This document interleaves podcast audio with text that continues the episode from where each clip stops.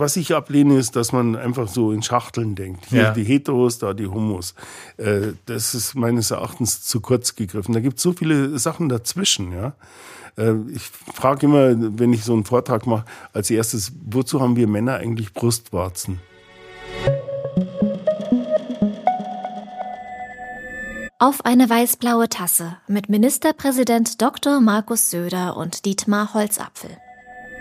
Hallo und willkommen zur weiß-blauen Tasse. Ich hatte ja die letzten Wochen ganz spannende äh, Gespräche, beispielsweise mit Herrn Lesch oder Herrn Steffens oder einer Astronautin.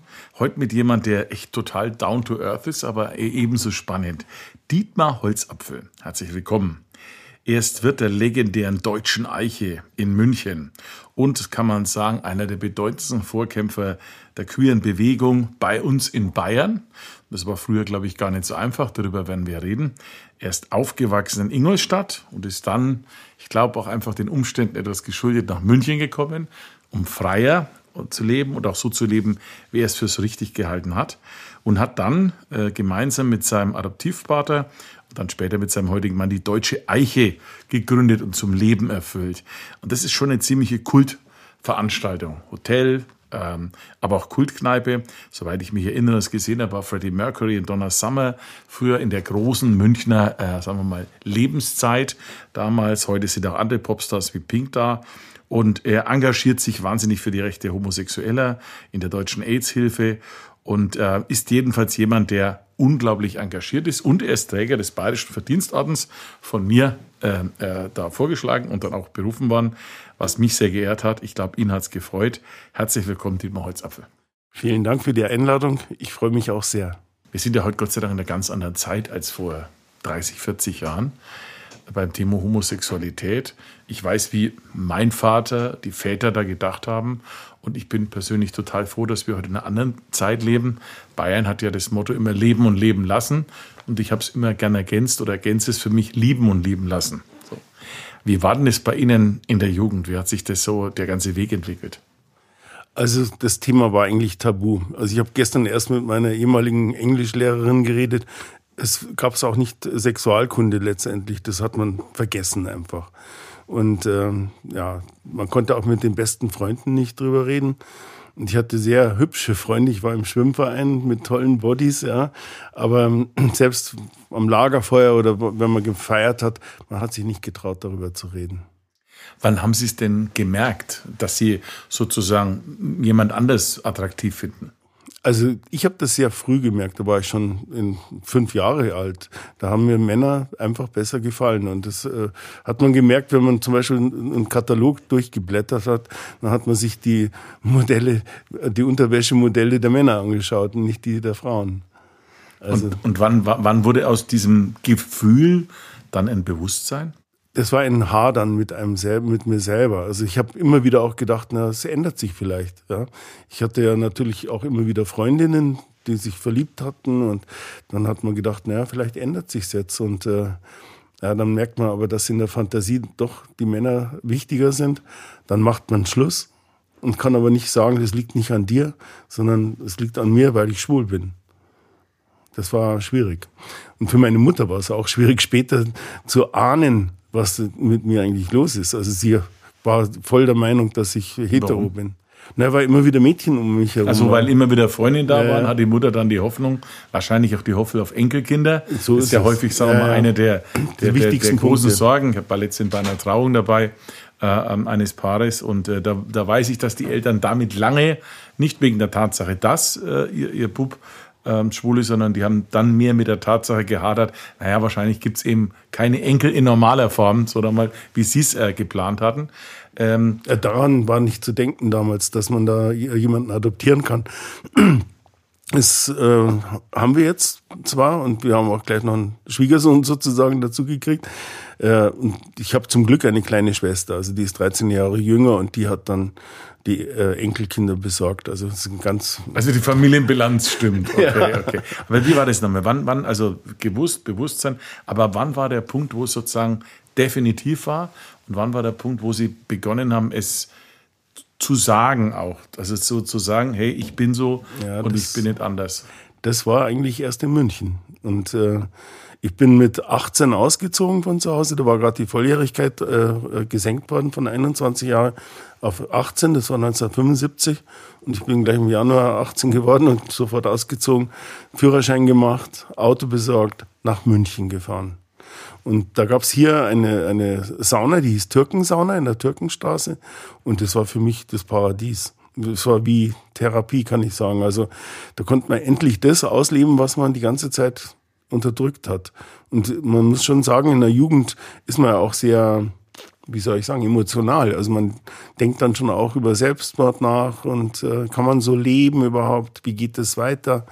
Und also hatten Sie nicht Gedanken, möglicherweise Selbstmord zu machen? Ja, das gab's schon. Und da hat im Grunde genommen dann, dann diese neue, die neue Umgebung in München geholfen. Ja, sehr. Das einfach, einfach sich selbst mehr zu akzeptieren und zu lieben ja. dann? Also erstens war ich ja selber Schwimmer und mit 18 Jahren äh, würde ich mal sagen, ein Schnittchen. Also da war sehr begehrt ja, und das hat ein, das Selbstbewusstsein natürlich dann ganz schön gestärkt und das hat mir richtig geholfen. Und da habe ich ja relativ schnell den Sepp kennengelernt, da war ich 21 und äh, da wusste ich dann, okay, selbst wenn meine Mutter mich ablehnt, äh, da falle ich nicht ins Bodenlose.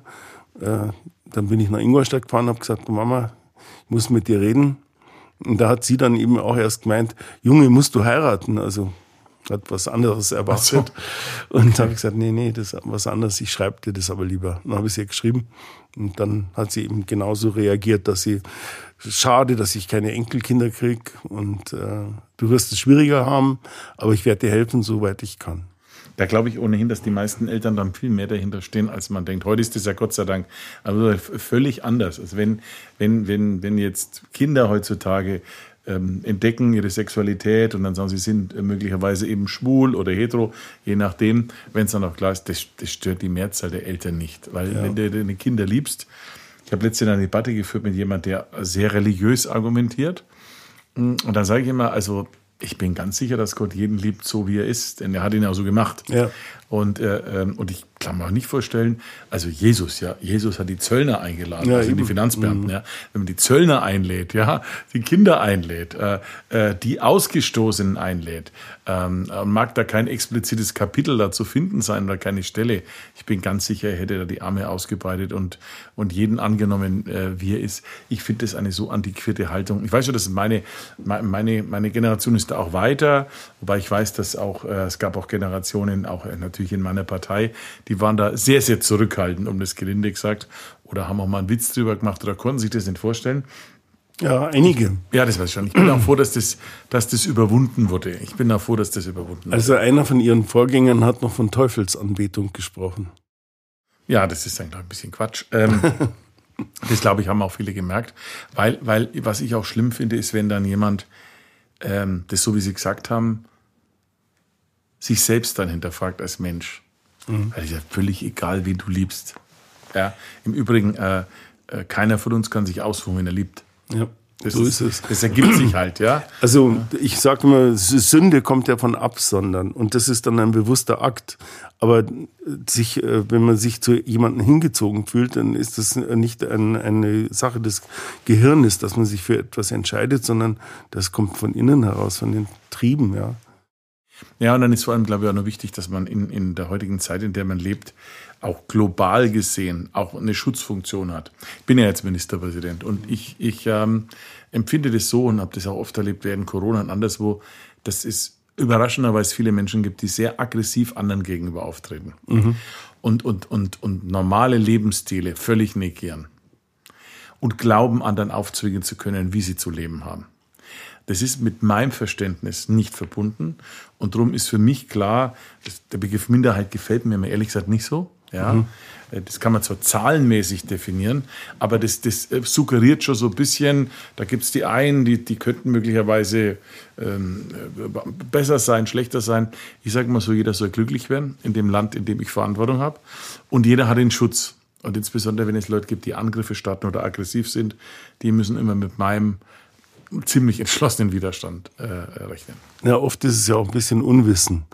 es gibt ja nicht nur hetero, homosexuell, sondern da gibt es ja ganz viele Zwischentöne auch. Also ich habe erst ein Referat gehalten in Tutzing in der Evangelischen Akademie zum Thema Geschlecht und da gibt es, je nachdem wie das Testosteron äh, ausgeschüttet ist, gibt es eben den sehr männlichen Mann, den eher weiblichen Mann, die sehr weibliche Frau, aber auch eine eher männliche Frau. Da gibt es also schon mal da ein ganzes Spektrum und äh, ich denke mir, das Schema, was immer wieder auftaucht, ist, ich muss, was ich bei mir selber unterdrücken muss, das darf ich bei anderen auch nicht zulassen.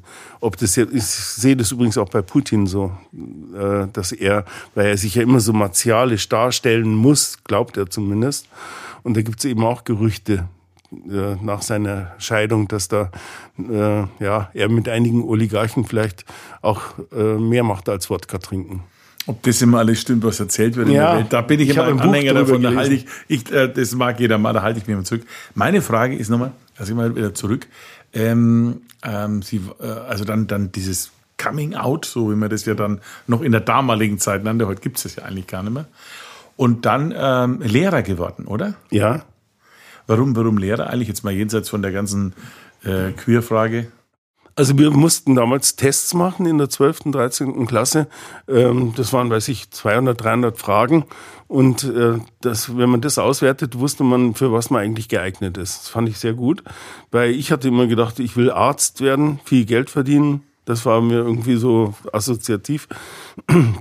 Nach dem Test wusste ich, dass ich da gar nicht dafür geeignet bin, sondern dass ich irgendwas Soziales machen muss mit Menschen.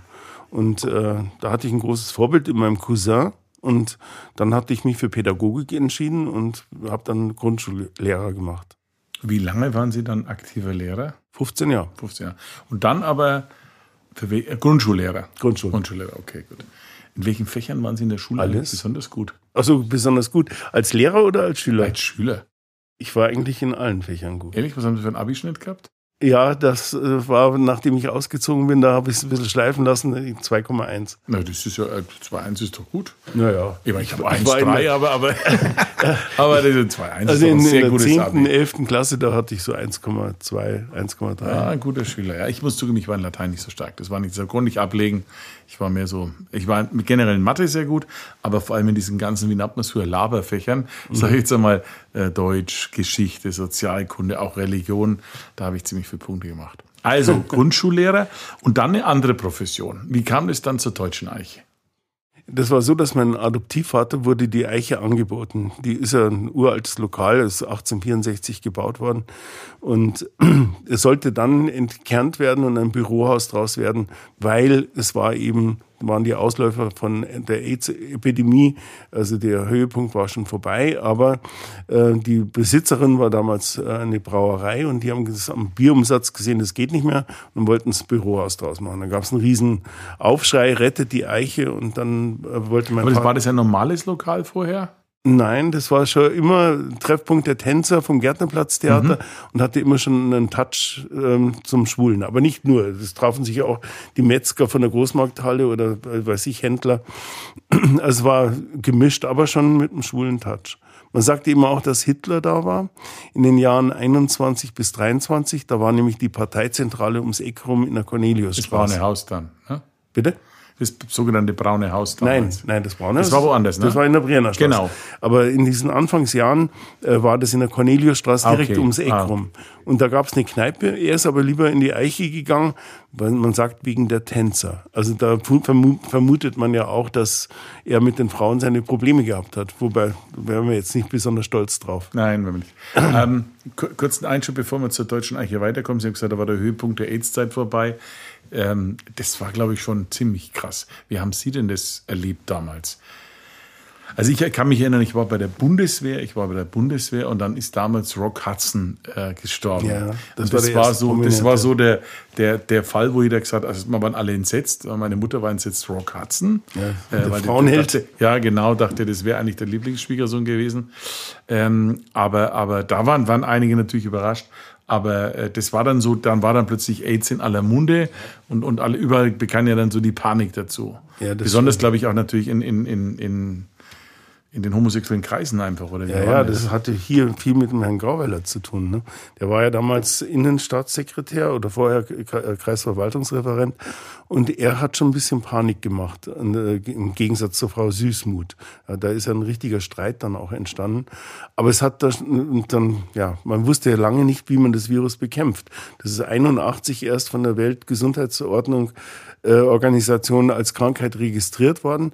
Und erst vier Jahre später hat der Gallo, heißt, hat der geheißen, das Virus isolieren können. Und dann konnte man erst allmählich anfangen, äh, Medizin zu entwickeln. Ja? Und äh, heute gibt's ja die, die Pille davor, die Pille danach. Und wenn einer infiziert ist und seine Tabletten nimmt, dann kann er die Virenlast so weit runtersenken, dass er nicht mehr nachweisbar ist und dann ist er auch nicht mehr ansteckend. Deswegen wegen gehen bei uns die Zahlen zurück, im Gegensatz zu Russland, da wo man noch nicht mehr drüber reden darf. Dann, wenn einer jetzt Oder da, Afrika, glaube ich. Also halt die Länder, in denen es weder Medikamente noch eine offene Umgang damit gibt. So wenn du nicht ja.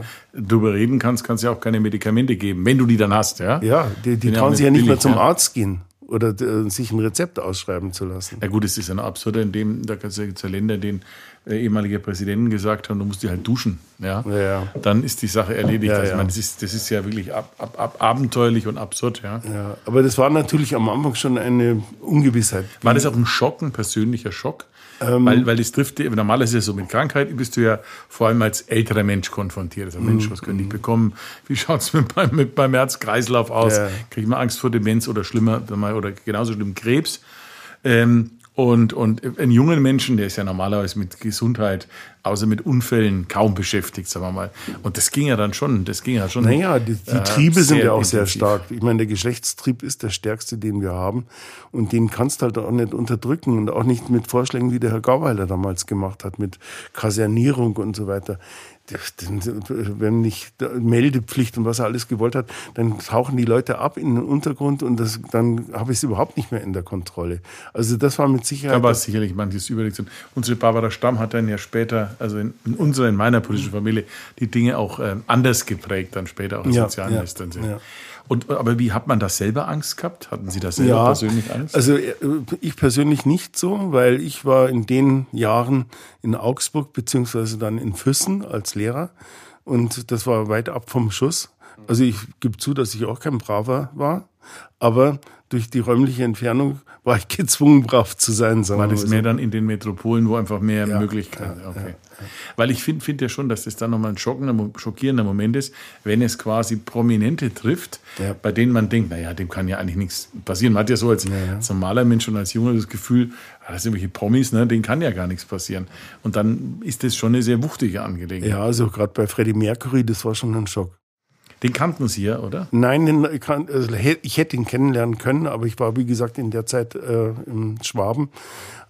Aber äh, ja, man sieht es in den Filmen, dass er auch diese Kaposi-Sarkome hatte, die waren ja oft stigmatisiert mit so schwarzen Hautflecken. Und die Melanome, glaube ich. Ja, Melanome, genau. Und ja. bei ihm sieht man so, wie er es zugeschminkt ja. hat. Ja, ja in, in, seinem, in, seinem, in diesem Film Bohemian Rhapsody, mhm. der ein großartiger Film ist, alle, die ihn noch nicht kennen, unbedingt anschauen.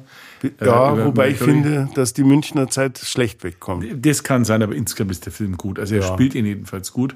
Und dieses, und dieses Schlusskapitel, das merkt man ja auch ja. dann sehr stark.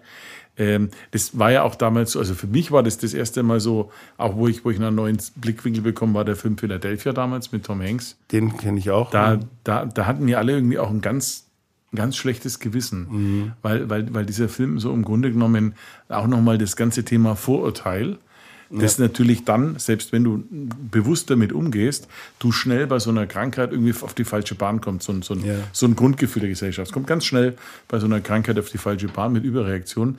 Und das hat jedem nochmal sehr bewusst gemacht, hey, Achtung, du, du, du denkst da falsch oder, oder es ist ganz anders, ja.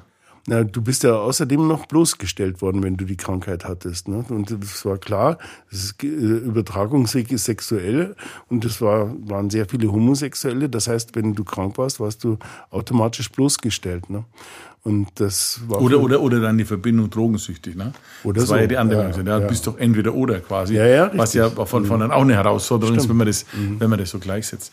Gut, die Zeit ist dann Gott sei Dank vorbeigegangen und dann kam der Start oder die große Zeit der Eiche. Wie ist das gelaufen? Was war da für eine Idee dahinter? Also wir haben 93. Und warum wieder von Füssen, Augsburg, dann ja. nach München? War es zu brav? War es zu... Nein, nein, das war ganz schwierig. Äh, ich habe 1989 dann eine Frau geheiratet hier in München, weil das die einzige Möglichkeit war, Familienzusammenführung von Füssen wieder nach München zu kommen. Boah, eine Scheinehe. Ja. Ja. Was, halt ist aus, was ist aus der Dame geworden? Sie wusste, worum es ging, ja, aber sie hat sich doch überfordert gehabt und äh, ich musste dann immer zum Balkonsitzen kommen und äh, der Bäcker hat schon gefragt, ob du keine Semmeln magst. Und es wurde sehr kompliziert. Wir hatten ausgemacht, heiraten und nach einem Jahr wieder Scheidung. Und sie wollte das dann nicht mehr, die Scheidung. Und, aber es, wir konnten nicht mehr miteinander reden, es ist dann doch auseinandergegangen, zum Glück. Heute noch Kontakt, Leute fragen ja. vielleicht aber keinen. Ich habe es nochmal versucht, weil ich es immer so als ja, eine Leiche im Keller empfunden habe. Aber sie hat dann nicht reagiert und dann war es für mich auch vorbei. Also auch nicht keine Reaktion, nachdem jetzt doch sehr viel auch gesellschaftliche Anerkennung jetzt erfolgt ist. Ja, ich glaube, sie war dann doch sehr verletzt. Oder Persönlich verletzt, ja. Na, es ist halt bei Trennungen immer nicht so einfach. Ja, und wobei das ausgemacht war, ja, also von Anfang an. Naja, das ist immer so eine Sache. Aber darüber reden wir jetzt mal nicht. Äh, geht, auch, geht auch nur die Betreffenden immer was an. Aber ähm, zu, als Eiche, also jetzt muss man Eiche mal sagen, die ist ja, die ist ja legendär, berühmt, berüchtigt äh, bei vielen, ist ja ein, ein, ein, ein, ein international anerkannter Treffpunkt. Ich selber war ja mal oben, war da, auf der Dachterrasse, muss ich jetzt allerdings sagen. es ist ein wundervoller Blick äh, über München. Ja. Äh, einfach eine coole Location, anders kann ich es nicht sagen. Wie muss man sich jetzt, also es gibt welche, die kennen die Eiche, offiziell oder nicht offiziell, und andere, äh, die kennen es noch nicht. Wie muss man sich die Eiche jetzt vorstellen? Was ist die Eiche? Ist kein Baum, ist auch kein Baumhaus, sondern ein altes Bau, der aber total verzweigt ist, oder? Ja, also der Name kommt erst einmal vom Deutschen Reich, auch ab 1870, 71. Da hat man ja gleich einen Krieg geführt gegen Frankreich und gewonnen. Und vor lauter Stolz hat man dann überall deutsche Eichen gegründet, weil die Eiche ja ein altes germanisches Symbol ist für Ewigkeit, Kraft und Stärke. Und ähm, als wir das gekauft haben, 93, da gab es allein in München noch fünf deutsche Eichen. Und heute gibt's leider auch immer noch eine außer uns in Lochhausen draußen. Und die hatten jetzt eigentlich in der Pandemie äh, pleite gemacht und hatten schon gehofft, dass jetzt ein neuer Name kommt, weil es immer wieder Verwechslungen gibt, aber leider nicht. Und, äh, dann ja. stehen Leute, die zu euch wollen, dort. Ja, meistens ist es umgekehrt, dass die Leute zu uns kommen mit dem Taxi und dann stellt sich raus, dass sie eben nicht bei uns äh, registriert sind, sondern in Lochhausen. Ja, aber wir haben dann angefangen mit dem Badehaus, weil wir das äh, ganze Hotel damals war auf einem sehr niedrigen Niveau mit Bad und Toilette am Gang. Und äh, da haben wir erstmal geschaut, dass wir auf drei Sterne Niveau kommen. Und dann haben wir auch eine eigene Rezeption gebaut, dass die Leute nicht ins Lokal müssen, um einen Schlüssel zu holen. Und ähm, dann haben wir gesagt, bauen wir ins Rückgebäude eine schwule Sauna. Das war die Zeit, wo man wusste, aha, so geht Safer Sex, äh, da stellen wir Kondome hin und, ähm, und dann konnten wir ein angrenzendes Gebäude erst mieten, dann kaufen und dann haben die uns die Bude eingerannt. Und so ging das dann immer weiter. Wir konnten immer wieder erweitern. Die letzte Immobilie, die haben wir jetzt am 22.12. Also es sind mehrere Häuser dann praktisch sind angeschlossen. Fünf Häuser, fünf Häuser. Und, und, und da sind jetzt auch Restaurant und was ist, was gibt's eigentlich bei euch besonders zu essen? Was ist eine Spezialität zum Essen? Ich habe ja einmal von euch etwas bekommen, was ihr normalerweise nicht mal bei Mingerl. War ja. übrigens super gut, hat sehr gut geschmeckt. Danke nochmal. Ja, wir Aber sind dass Sie das gerne mögen. Ja, ja, was sind eure Spezialitäten? Also ich persönlich Essen. mag am liebsten Cordon Bleu, aber am, am, besten geht der Schweinebraten, schon immer. Das war auch übrigens für Freddie Mercury seine Lieblingsspeise. Er nannte die Knödel fucking Balls. Das ist dann der, der schwule Schweinebraten sozusagen. Ja, ja genau. Der schmeckt dann. Ist ja auch etwas, das man nicht denkt, weil in der heutigen Zeit denkt man ja, Mensch, das muss besonders vegan sein. Ja, oder wir werden schon auch immer Veganer. Also ja. wir müssen immer mehr solche Gerichte auch anbieten. Ich bin es leider nicht. Ich kann ich schaff's auch nicht. Ich war mal für ein paar Stunden vegan, aber, aber dann bin ich wieder in, in, in das Leben bei uns in Franken ja Schäufele und Bratwürste, das oh, ist ja. oder, ja, ja. oder hier Schweinebraten oder Leberkäse oder Weißwürst. Also man muss es nicht dauernd haben, aber äh, ohne ist Leben möglich, aber ein bisschen sinnlos, würde ich mal sagen. Ja, genau. Also was noch sehr beliebt ist bei uns ist äh, Kaiserschmarrn. Das ist, der wird handgemacht natürlich und äh, neu, frisch immer. Und wie lang, wie lang ist ja auch ein Hotel? Die kommen ja aus allen Teilen. Die kommen nicht nur aus mhm. München, sondern woher überall? Viele aus Europa, aber auch aus Amerika sehr viele. Und ähm, woher wissen, woher weiß man in Milwaukee, äh, dass es die Deutsche Eiche gibt in München und man nicht zu der nach Lochhausen kommt. Also Ach so, ja, also man sucht, braucht ja bloß einzugeben, Munich Gay oder sowas in einem Computer, dann findet man also das okay, sofort. da über die über die über die Portale. Okay. Und wir sind ja auch international vernetzt. Wir sind Mitglieder, äh, Mitglied in der IGLTA, das ist die International Gay and Lesbian Travel Association. Und da habe ich übrigens dafür gesorgt, dass die erste äh, Convention in Europa in München stattgefunden hat. Ist dann sozusagen waren- der Reiseführer oder der Lotse in der Welt. Ja, wo nee, man muss es so erklären, das sind äh, alle Tourismus-Teilnehmer äh, vertreten. Fluglinien, Hotels, äh, Büros, Reisebüros, Agenturen und so weiter. Und das sind, weiß ich, 2.000, 3.000 Mitglieder auf der ganzen Welt. Und man trifft sich dann einmal im Jahr und äh, zum ersten Mal war in Europa war es eben in München. Das hatte ich in Minneapolis beworben damals. Cool. Ja. Und, äh, und wie viele Zimmer habt ihr? Äh, Wir haben nur 36 Zimmer, äh, aber das, wir sind fast immer ausgebucht. Das ist also in Ordnung. Neulich war Ihre Kollegin da, die Malu Dreier, mit Security, ein ganzes Stockwerk. Hat, hat gewohnt bei euch. Mhm. Cool. Ja. Hat sie mir gar nicht erzählt. Eigentlich muss sie doch melden, wenn sie hier in Bayern ist. Ja? Hat sie Meldepflicht. gemeldet. Ja, eine, eine, eine Meldepflicht für andere Ministerpräsidenten. Ja, ja das wusste ich gar nicht. Nein, habe ich gar nicht gesehen.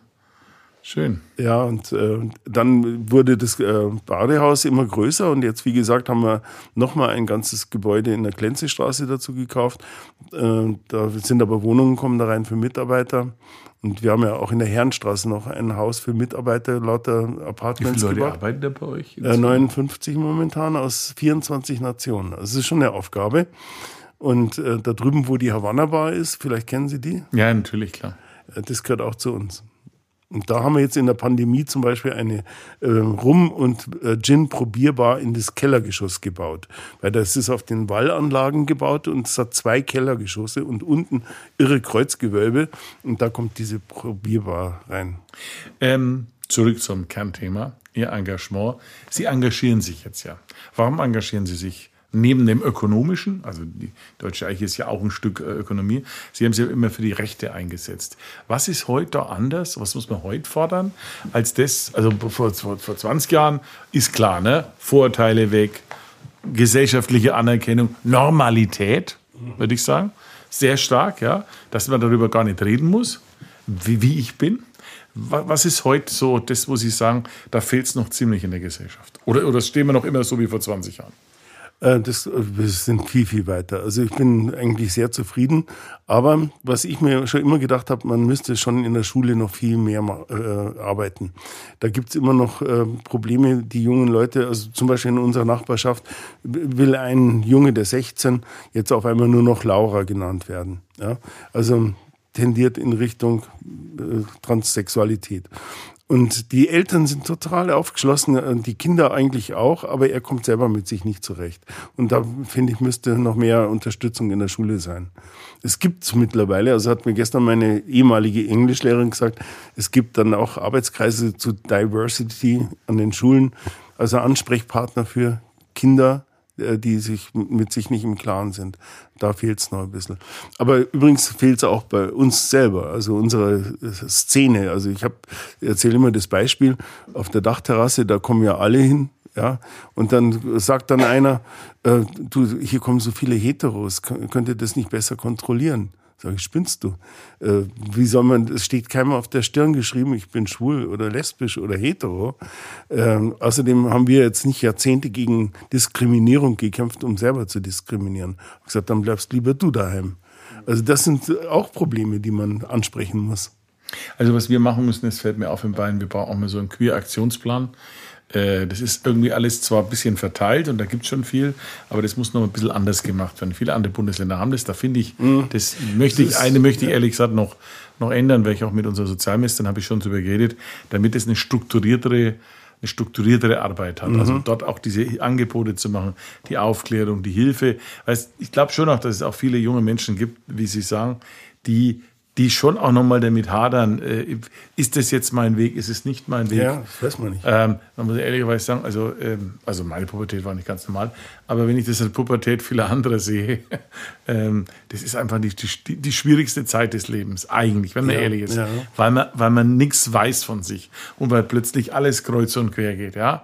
Äh, die Hormone, das Denken, die Loslösung vom Elternhaus, die Sorge um Akzeptanz im Umfeld, also ob junge Freunde, Freundinnen einen mögen, nicht mögen, schafft man seine Schule, schafft man sie nicht, welchen Beruf soll man machen? Weil wenn man später mal im Beruf ist, da gibt's auf und ab, aber man hat seinen Beruf so gezogen, ja. Aber wenn du, du gerade am Anfang bist, was ist das Richtige für mich? Du probierst ja sozusagen ja. dein Leben aus und da, glaube ich, könnte man, wie sie auch schon zu Recht bei mir anmahnen, da könnte man noch mehr machen. Da könnte man drüber reden. Vieles muss auch noch erforscht werden. Also zum Beispiel jetzt die Generation Z, also das ist die ab 96. Die ist ganz anders als die Generation davor. Also das kann man zum Beispiel rein äh, an Zahlen zeigen. Es gab früher viermal so viele Jungen, die lieber Mädchen geworden wären als Mädchen. Ja. Heute ist es genau umgekehrt. Es gibt zehnmal so viele Mädchen, die lieber ein Junge werden wollen. Und das weiß man aber noch nicht, warum das sich so verdreht hat. Das äh, muss ja noch erforscht werden. Also ich weiß nur, dass der Leistungsbegriff heute zum Teil anders interpretiert wird. Also äh, das merke ich auch manchmal. Also äh, meine Generation, ich glaube auch ihre, ist, ist deutlich sagen wir mal, ähm, entschlossener zu sich selbst gegenüber beim Begriff Leistung, also was mhm. Arbeit und mhm. Arbeitszeit betrifft, was Work-Life-Balance betrifft. Das hat heute einen völlig anderen Stellenwert. Ja? ja, ja. Also ich bin jetzt kein Anhänger davon, dass die Vier-Tage-Woche die beste wäre, sage ich jetzt ganz ehrlich, weil ich nicht glaube, dass es funktionieren wird. Ähm, aber da gibt's völlig andere Einstellungen dazu, muss man mhm. sagen. Und ich war gestern an der, an der Universität, an der Technischen Hochschule in Augsburg. Es war echt sehr interessant. Es war wie ein das war wie so eine Motivationsveranstaltung von dem Höllerer, da ist da so Chaka Chaka und so, war super. Ich kann mich erinnern, bei mir an der Universität, als der Professor für öffentliches Recht äh, einen kleinen, für meinen kleinen Schein die Ausgabe machte, legte ein Prospekt der Handwerkskammer bei und meinte, für 60 Prozent für euch ist das die einzige Chance, was zu werden, weil ihr zu dumm und unbegabt seid. Also oh. da war der Begriff Empathie und Pädagogik oh. und, mhm. und Work-Life-Balance natürlich eine andere. Das weiß ich, das kann ich wahrnehmen. Das andere ist jetzt in der Tat für mich neu. Der interessant ist zu hören. Ja. Was würden Sie heute zu einem jungen Menschen empfehlen, der unsicher ist? Weil er sagt, jetzt da jemand, der ist nicht ganz sicher. Wo bin ich, wo gehe ich hin? Und dann sage ich, hör zu, hast die Chance, den alten Holzapfel mal zu sprechen.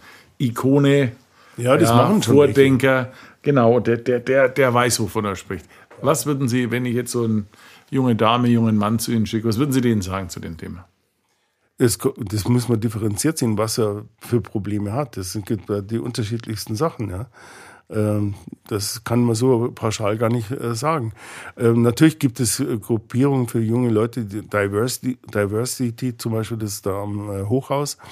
Und ich meine, die jungen Leute heute haben natürlich auch ganz andere Möglichkeiten. Die können in, ins Internet gehen, sich Rat suchen. Ja? Da gibt's Foren, alles mögliche. Wir damals hatten gar nichts. Das ist der Unterschied. Ja, stimmt. Das Internet ist heute eine ganz andere Möglichkeit. Ja. Auch zur Kontaktaufnahme, muss man ehrlich sagen. Ja, ja, natürlich. Ja, weil wenn ich das zum Beispiel dann denke, ich bin alter Aktenzeichen Y-Fan, muss mhm. ich dazu sagen, habe mich immer als, als Kind da gegruselt in den 70ern. Da gab es ja in der Regel immer zwei Mordszenarien, viele, und eins wurde immer sehr verbrämt. Das eine waren die Anhaltermorde damals, mhm. ne? ja. und das andere waren immer äh, da hat man auch von der Sprache her, wenn man das heute so sieht, sind, das sind interessante, zum Teil bedenkliche Dokumente der Zeitgeschichte. Von der Sprache her suchte die Nähe, äh, am Bahnhofsnähe oder was weiß so, ja. Und das ist, die ganzen, das, das scheint mir etwas weniger geworden zu sein, einfach durch die Möglichkeit, offener zu leben und sich mhm. nicht mhm. sozusagen in Nischen, in, in, in, die dunklen Ecken zurückziehen zu müssen. Kann man das so sagen? Das oder kann man schon so sagen. Das ist blödes Vorurteil. Oder was? Äh, was ich ablehne, ist, dass man einfach so in Schachteln denkt. Hier ja. die Heteros, da die Homos. Äh, das ist meines Erachtens zu kurz gegriffen. Da gibt es so viele Sachen dazwischen, ja äh, ich frage immer, wenn ich so einen Vortrag mache, als erstes, wozu haben wir Männer eigentlich Brustwarzen? Das ist immer, da kann man richtig Erstaunen immer auslösen, hm. weil das weiß kaum einer.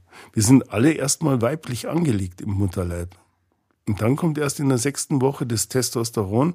Und je nachdem, wie das ausfällt, entscheidet sich, ob da sich ein Hoden bildet oder eine Vulva oder wie stark dann auch der, männlich der Junge wird oder eher weiblich oder die Frau genauso. Also das gibt eine ganze Bandbreite. Und mhm. dann die, die Prägungen in dem, im Mutterleib. Ist es eine gewollte äh, Schwangerschaft oder eine, die man am liebsten beenden will? Ist ein Mann da? Muss die Frau arbeiten? Wie sind die ersten drei Jahre. Und da gibt es so viele äh, geschlechtliche Identitäten. Das ist meine Meinung, es gibt keine, die identisch ist mit einer anderen. Und deswegen hasse ich das, wenn man in Schachteln denkt. Sie haben keine Schachtel, aber ein Kampftier dabei, habe ich gerade gesehen. ja. ein, ein, ein wildes Raubtier. Sagen Sie mal, was, was haben Sie denn da? Wer, wer ist denn das? Das ist unser Tino, äh, ein Dackel. Und also der ist ganz süß unter uns gesagt, ja? Ja, der ist wirklich lieb. Und den haben wir äh, kurz vor Corona gekriegt, also es ist kein Corona-Hund. Und äh, seine Mama gehört dem Herzog Franz von Bayern, der dies Jahr 90 wird und äh, der sich vor zwei Jahren auch geoutet hat. Und das ja, fand ich ja. ganz, ganz großartig von ihm. Er hat auch bei uns oben schon auf der Dachterrasse mit einem Freund gefeiert und äh, der Vater von unserem Dackel, das ist, der ist wiederum von der Luise Kinseer. Also da hat er die Frechheit her. Mhm. Also beide. Ja, aber er wirkt im Moment sehr gemäßigt. Das kommt eher vom Herzog dann. Äh, ja. das kommt eher vom Herzog, die distinguiert hat. Ähm, ähm, warum keine Katze? Also Menschen entscheiden inzwischen. Hast du immer Hunde gehabt oder jetzt das erste? Nein, wir haben immer Hunde gehabt, aber wir hatten sogar auch gleichzeitig Katzen. Das geht auch. Aber was jetzt lieber, Hund oder Katze? Warum? Das kann man schwierig sagen. Also Katzen sind noch eigensinniger, die lassen sich nicht kommandieren. Äh, Hunde schon. Wobei Dackel sehr eigensinnig sind. Also, wir hatten sonst also der, Hund, der Hund läuft eher dem Menschen daher und der Mensch eher der Katze. So kann man sagen. So ähnlich, glaube ich. Ja. Also ich, bin, ich gebe zu, ich bin Hundefan. Ja. Ich bin totaler Hundefan. Bei mir hat sich der Hund ergeben, äh, eigentlich durch, durch meine Frau, weil damals... Ähm, äh, die hatten schon immer Hunde und ich hatte voll keine Hunde und das war so ein, so ein die hatte damals zu der damaligen Zeit einen scharfen Dalmatiner, der hieß Cliff uh. und ich glaube, der war unter anderem dazu äh, vom Schwiegervater gezüchtet oder äh, abgerichtet, um Freier, also oder äh, junge Männer, die sich um die Tochter bemühen, abzuschrecken. Jedenfalls weiß ich, dass ich damals komme, ist der auf mich losgegangen. Ich wusste schon von einem anderen Freund von mir, der dann später Startort war, dem hat er die Hand gebissen. Also war ein sehr scharf und er rannte dann auf mich zu, ich weiß es nur wie heute, und bellte und so. Und ich habe ihn angeguckt und es war so ein so ein Crocodile Dundee-Moment. Kennen Sie den an den mhm, Film, mhm. wo diese Hunde da entlanglaufen und er schaut die irgendwie so an und am Ende haben sie sich verstanden. Ich habe mich mit dem Hund verstanden, was dazu geführt hat, dass äh, mein potenzieller Schwiegervater sehr verdrießlich geguckt äh, und meine potenzielle neue Partnerin, meine Frau dann später, sehr happy geguckt hat. Und so bin ich über, auf den Hund gekommen mhm. und den habe ich irgendwie nicht mehr äh, losgelassen. Ich finde Hunde super und wir haben jetzt einen, einen, einen großen schwarzen Schäferhund, der schaut ein bisschen scharf aus, ist aber total lieb. Molly heißt sie, ja. Und was ich beim Hund halt immer so faszinierend finde, ich, ich finde, ich weiß, jetzt, jetzt werden welche das hören und sagen, Hunde und äh, gesunde Ernährung. Ich gehe halt gern mit dem Hund zum Kühlschrank. Ja, also ich finde, das erleichtert immer mein Gewissen, ja. So und der Hund geht halt auch gern mit und deswegen ähm, gesunde Ernährung alles super, ist optimal gezogen, aber ab und zu sowas. Ich, ich, ich muss sagen, bei Hunden da, da kann ich, da wäre ich total weich. Also, also er kriegt, äh, er kriegt Trockenfutter und äh, frisches Fleisch, das mag er natürlich lieber. Aber wenn er Hunger hat, dann frisst er auch das äh, Trockenfutter. Aber dann weiß ich immer, aha, er hat Hunger, dann gebe ich ihm Aber man denkt, ab und zu muss man aber was geben. Der Hund ist ja auch noch ein Mensch. Ja, klar. Ja. Also finde ich, ja. Der kriegt alles, was er will. Ja, der Hund ist auch das einzige Tier auf der Welt, das den Menschen und seine Gefühle lesen kann. Ja. Das ist eine ganz tolle Dokumentation, ich schweife ein bisschen vom Thema, aber ist auch nicht falsch. Da gibt es eine ganz, ganz tolle, tolle Dokumentation, ähm, ähm, wie der Hund sozusagen den Menschen fühlen und sehen und spüren kann glaube ich. Also, das macht die Katze, glaube ich, auch, aber anders. Ja, die kommen dann schon auch und springen auf die Brust und, und schnurren und wollen einen trösten oder so. Das, glaube ich, können die auch. Aber wir hatten Golden Retriever, die sind auch sehr empathisch. Super, ja, sind auch Familienhunde. Ja, ja. Also, ich habe übrigens zum, zum Dackel ein Lied auch gedichtet. Ja. Das könnte man jetzt zum Abschauen, ist da. Ich, weiß nicht, ob ich es zusammenbringe. Also es hat. Probieren Sie mal, den machen wir jetzt zum Schluss ein, ein Dackel. Das, Achtung, meine. Ja, das ist ein, das, das, der, der Dackel-Epos. Erste, ja. erste Ode Dackel-Epos. Es ist so, Dietmar das, es, es, gibt ein Lied, äh, den, das Dackellied vom Hans Moser. Und das habe ich aber abgeändert. Und im letzten Vers äh, geht's dann so.